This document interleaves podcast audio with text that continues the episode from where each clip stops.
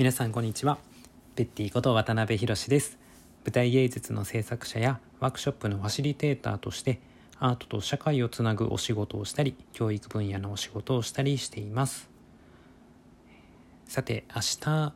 ももう日付が変わって今日ですね、えー、今日8月の6日の金曜日、えー、はですねあのなれそめアカデミーというえトークの企画を私やっておりまして、えそれが今日の夜ですね。8月6日の金曜日の7時から、えございます、えこのなれそめアカデミーというのは、まあ、主に関西京都を中心にアートの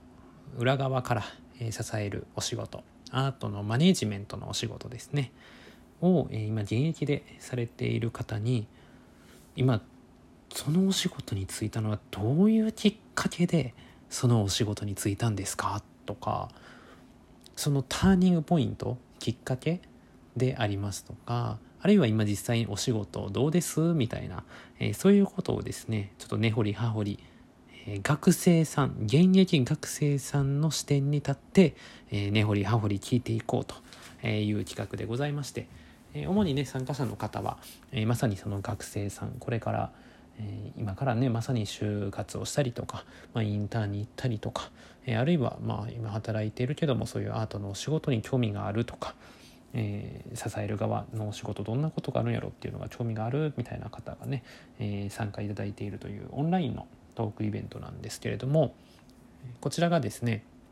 あのちょうど、え、次が5回目でヨーロッパ企画という京都の劇団ですね。えこちらヨーロッパ企画、えの代表取締役株式会社オポスというねマネジメント会社なんですけれどもこちらの代表取締役をされている吉田和親さんに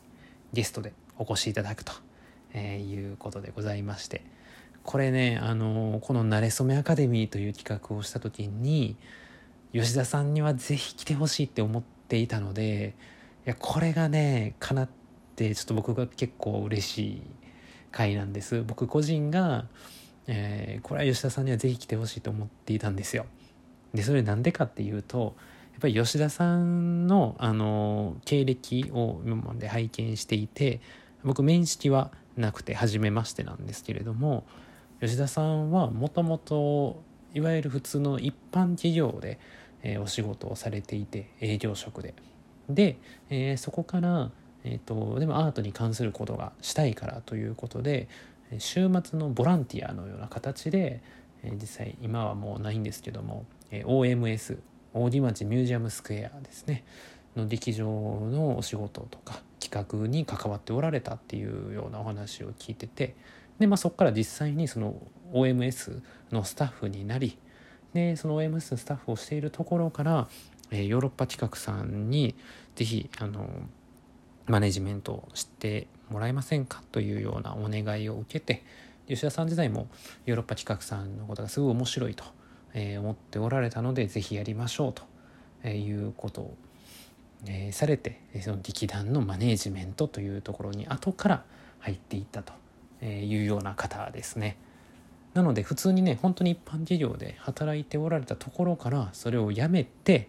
一劇団のマネジメントに関わるというようなえお仕事をされていく。そのねやっぱりなんだろうターニングポイントとかどういう経緯で、えやっぱりそういうふうな決断ができたのかとかまやっぱりそもそも一般最初働いていたこととかが今どうつながっているのかとか、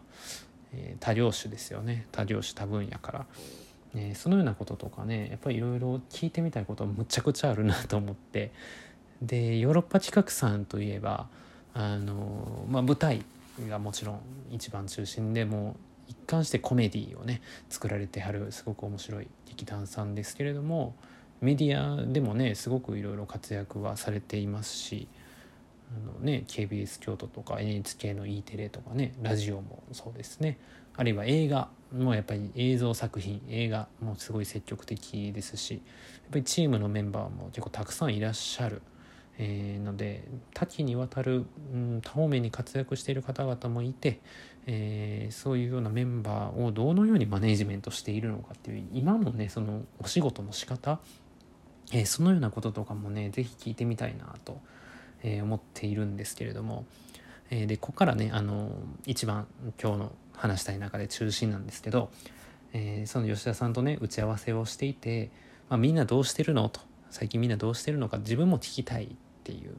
話になってで、まあ、まさにそこやなと僕もこれ企画やってるのがそこやなっていうところもあってでその中で吉田さんが、まあ、僕はまあ好きを仕事に今できてるけどやっぱりそういうのがどうやって選んでいっていいかって分からんよねみんなどうしてるかとか見えへんよねっていうようなお話になっていやほんとそうですよねっていう話をしたんですよね。やっぱりこの企画をした時にもうん実際やっぱり同じ業種で働いててもまあそれぞれフリーランスな人とかも含めてどうやって生きてんのみたいな うんところ、えー、まあ実際にどういう今みんなどうしてんの？何してんのみたいなとこはすごいやっぱり聞いてみたいなっていうところもあるしで今まさにこれからキャリアを作っていこうという、えー、若い方とかに向けては、うん、好きを仕事にする生き方っていうのはどんなもんなのか、うん、これはねあの楽ではないし今ももうむちゃくちゃ戦っている毎日戦いやとおっしゃっていたけれどもでもそれは楽しいとも、えー、おっしゃっていて。でこれはやっぱりねすごいあのそうしたいって思う方いらっしゃると思うんですよ結構。思いません？だって好きを仕事にできるならそうしたいってね。でこれでも僕個人ももちろんそうも思うしでやっぱりでも好きを好きを仕事にするっていう部分は同時にやっぱ気をつけることもあるなと思っていてここからがまああの一番中心なんですけど、えー、大事なことっていうのは、えー、なんでそれをするのかその好きを仕事にするその好きなことを何でするのか、まあ、それをすることで、え、どういうものを自分の中で達成していきたいのかどういうことをやりたいのかっていうこと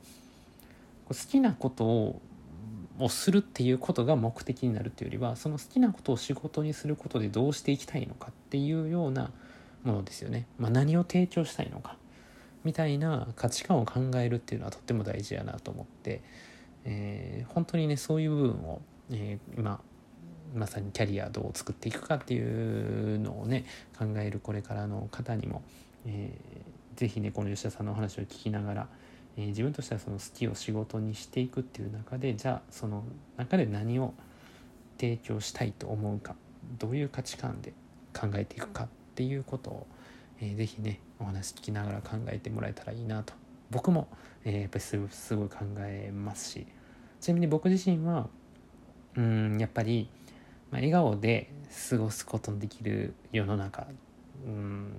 そうですね。笑顔で過ごしたいし、まあ、幸せやなと感じて生きるっていう生き方とか。うんなんかいろんな視点とか、まあ、価値観とかにちゃんと触れて感性から考えることができる機会っていう場をえ作りたいし提供したいし笑うことのできる機会とか。やっぱり生きるエネルギーっていうものを提供したい、えー、っていうような、えー、気持ちがあって、まあ、だから、えー、その手段としてアートとか、まあ、舞台作品を作るっていうお仕事に関わっていますし教育という分野のお仕事にも力を入れてやっているというのもそういうところの思いがあってやっているということなんです。うん、まあだからそういう気持ちで